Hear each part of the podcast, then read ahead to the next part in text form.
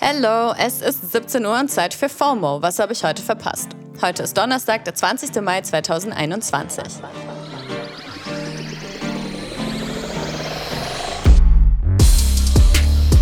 Mein Name ist Dana Sarin und heute geht es um die NBA Play-ins und Playoffs, das Selbstbestimmungsgesetz und Demi Lovato.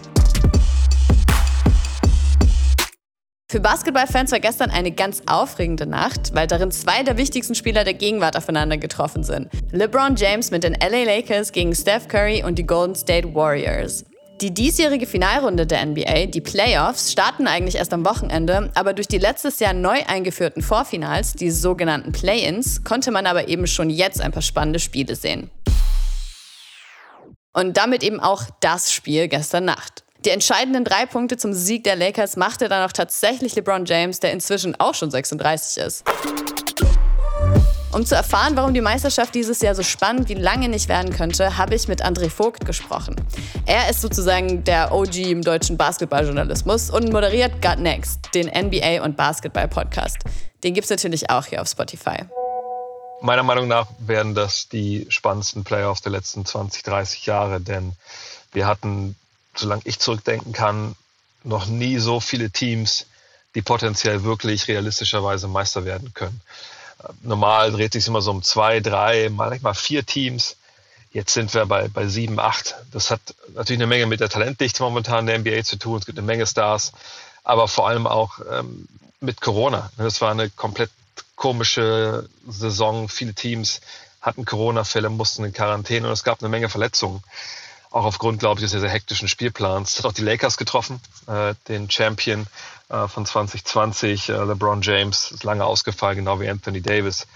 Und das macht es halt ultra spannend dieses Jahr. Danke, André.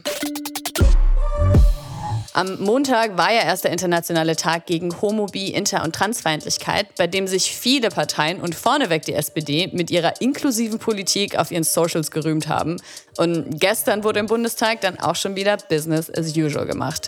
Und die Gesetzesentwürfe von FDP und den Grünen zur Einführung des Selbstbestimmungsgesetzes für Transmenschen mehrheitlich abgelehnt.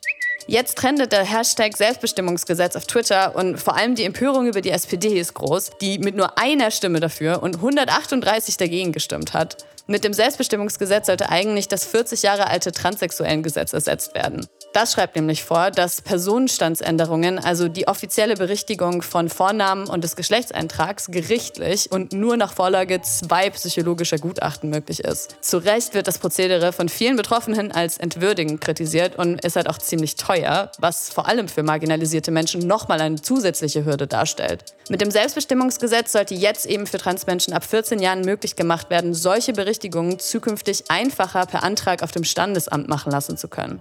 Aber ja, daraus wurde nichts. Und wie genau welche Partei abgestimmt hat, packen wir euch zur Ansicht auch mal in die Show Notes. Was der queerpolitische Sprecher der Grünen, Sven Lehmann, dazu zu sagen hat, ist das. Das Transsexuellengesetz verletzt seit 40 Jahren die Würde des Menschen, es verletzt das Recht auf Selbstbestimmung und es ist überfällig, dieses Gesetz endlich durch ein modernes Selbstbestimmungsgesetz zu ersetzen. Apropos Selbstbestimmung. Demi Lovato hat sich in einem Video im eigenen Insta-Feed das erste Mal öffentlich als nicht-binär identifiziert. I want to take this moment to share something very personal with you. Over the past year and a half, I've been doing some healing and self-reflective work. And through this work, I've had the revelation that I identify as non-binary. With that said, I'll officially be changing my pronouns to they, them. Das Video hat mittlerweile 2,9 Millionen Aufrufe und über 16.500 Kommentare, die überwiegend sehr sweet und supportive sind. Im Video kündigt Demi außerdem den neuen Podcast 4D with Demi Lovato an, dessen erste Folge auch hier auf Spotify schon zu hören ist und in dem Demi über den Realisierungsprozess spricht, non-binary zu sein. Hört doch mal rein, weil bei uns war es das heute mit FOMO und wir hören uns morgen wieder hier auf Spotify. FOMO ist eine Produktion von Spotify Studios in Zusammenarbeit mit ACB Stories.